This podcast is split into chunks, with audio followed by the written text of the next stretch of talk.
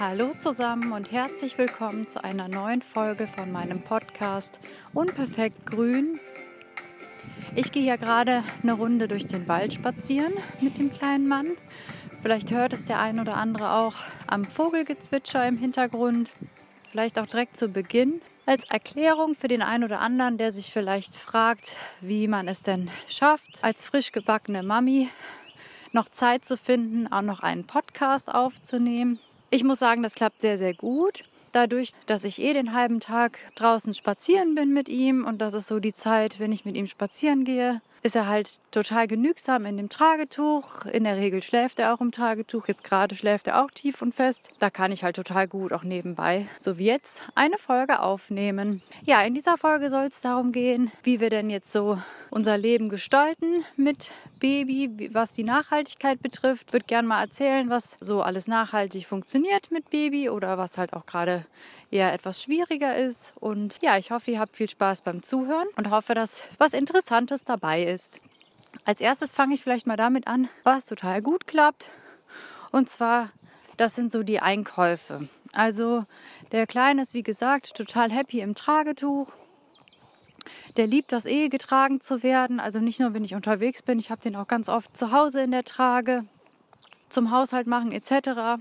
Und so ist es auch beim Einkaufen. Also da ist er einfach total happy und kommt da so mit und schläft halt die meiste Zeit. Und dadurch haben wir es auch von Anfang an tatsächlich geschafft, seit er auf der Welt ist, regelmäßig zweimal die Woche auf dem Wochenmarkt Obst und Gemüselose einzukaufen genauso wie wir regelmäßig im Unverpacktladen sind und da mit ihm einkaufen gehen. Also was das angeht, hat sich gar nichts verändert, muss ich sagen, seitdem er auf der Welt ist. Aber dieser Podcast heißt ja nicht umsonst unperfekt grün. Es gibt natürlich auch das ein oder andere, wo wir schon muss man ehrlich sagen, jetzt echt mehr Müll produzieren, als wir das äh, früher gemacht haben. Und so ist zum Beispiel ein Ding Fertigprodukte. Also, wir haben immer mal wieder, habe ich jetzt festgestellt, dann doch, dass man auf irgendwelche veganen Ersatzprodukte zurückgegriffen hat.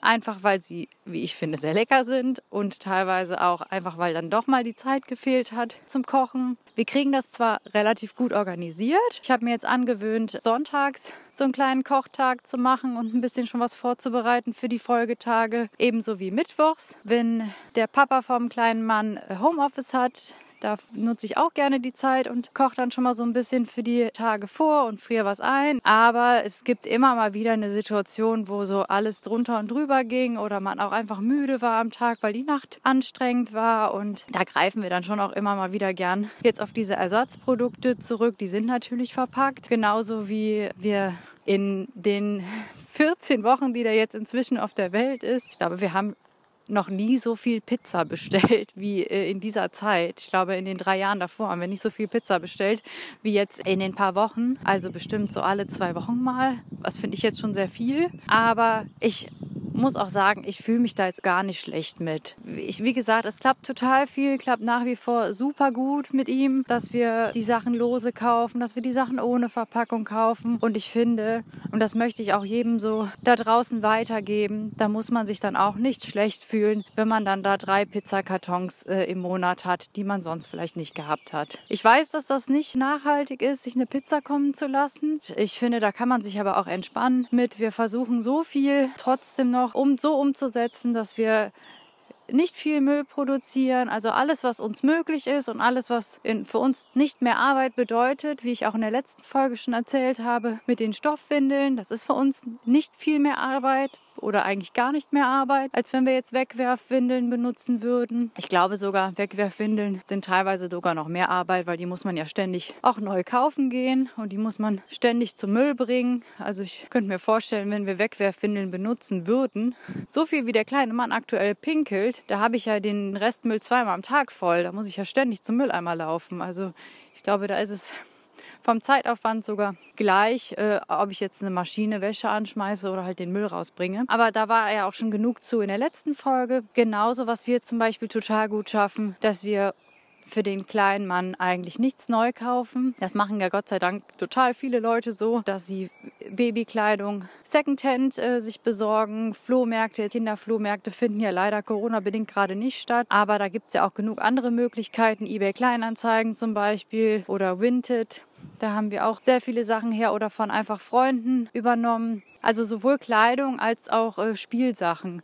Ich habe eigentlich gar nichts Neues für ihn zu Hause, mit Ausnahme der Autoschale und dem Kinderwagen. Das sind die einzigen Teile, die wir für ihn neu gekauft haben. Ansonsten über Kleidung, Spielsachen, Spielebogen, Wickelkommodenaufsatz, Wickelauflage. Was gibt's denn noch? So ein kleines Wippchen, das Stillkissen. Ich glaube, das sind alles. Das war es auch, glaube ich, schon fast, was wir überhaupt für ihn besorgt haben. Haben wir alles gebraucht geholt geholt. Das wäre direkt so ein nächster Punkt. Wir versuchen den Minimalismus, den wir selber so leben, mit den Sachen, die wir besitzen, versuchen wir auch bei dem kleinen Mann direkt von Anfang an so umzusetzen wir haben auch einfach nicht so viel für ihn. Ich finde es total Quatsch, dass ein Kind 30 Millionen Stofftiere hat und noch so viel Spielzeug. Der kann damit eh nichts anfangen. Und man kriegt halt auch eh so viel ja noch geschenkt. Also wir haben, ich glaube, an Spielsachen haben wir gar nichts selber geholt. Und das, was wir haben, ist wie gesagt alles von, von Freunden bekommen und auch mit Klamotten. Also ich brauche einfach nicht diese Masse an Klamotten für den Kleinen. Finde ich total Quatsch. Also der der hat halt schon, ne, wir brauchen eine gewisse Anzahl an Bodies, die brauchten wir auch. Das ist auch etwas, was wir tatsächlich sogar nachgekauft haben. Gerade am Anfang, wenn dann mal eine, die ein oder andere Windel nicht gehalten hat und der Body mit nass geworden ist, dann ist natürlich blöd, wenn man nur drei Bodies im Schrank hat. Äh, so, so oft wäscht man natürlich nicht, das ist klar.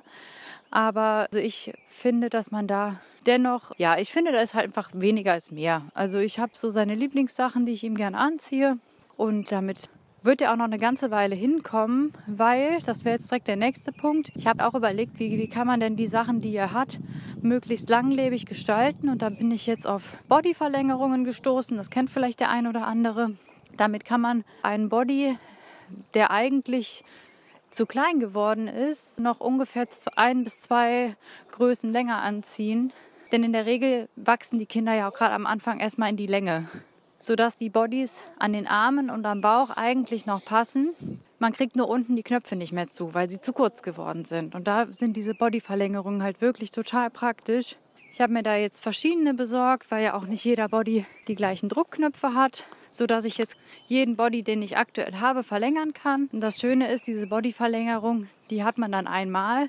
Damit werde ich die aktuellen Bodies und wenn dann gar nichts mehr geht und wir dann neue Bodies brauchen, die ich auch wieder gebraucht kaufen werde, die kann ich ja dann ebenfalls mit der gleichen Bodyverlängerung wieder länger nutzen. Und so würde ich das dann einfach machen, bis er halt irgendwann keine Bodies mehr anzieht. Ich glaube, ich bin auch jetzt eigentlich schon fast am Ende der Folge. Das ist jetzt eher eine kurze Folge, aber ich wollte einfach mal erzählen, wie das denn so ist mit Baby, was auch vielleicht nicht unbedingt perfekt läuft. Und ich hoffe, da war für den einen oder anderen was Spannendes dabei. Ich hoffe, es geht euch allen gut. Ich hoffe, ihr hattet Spaß beim Zuhören und wünsche euch noch einen ganz, ganz tollen Tag oder Abend, je nachdem, wann ihr diese Folge anhört.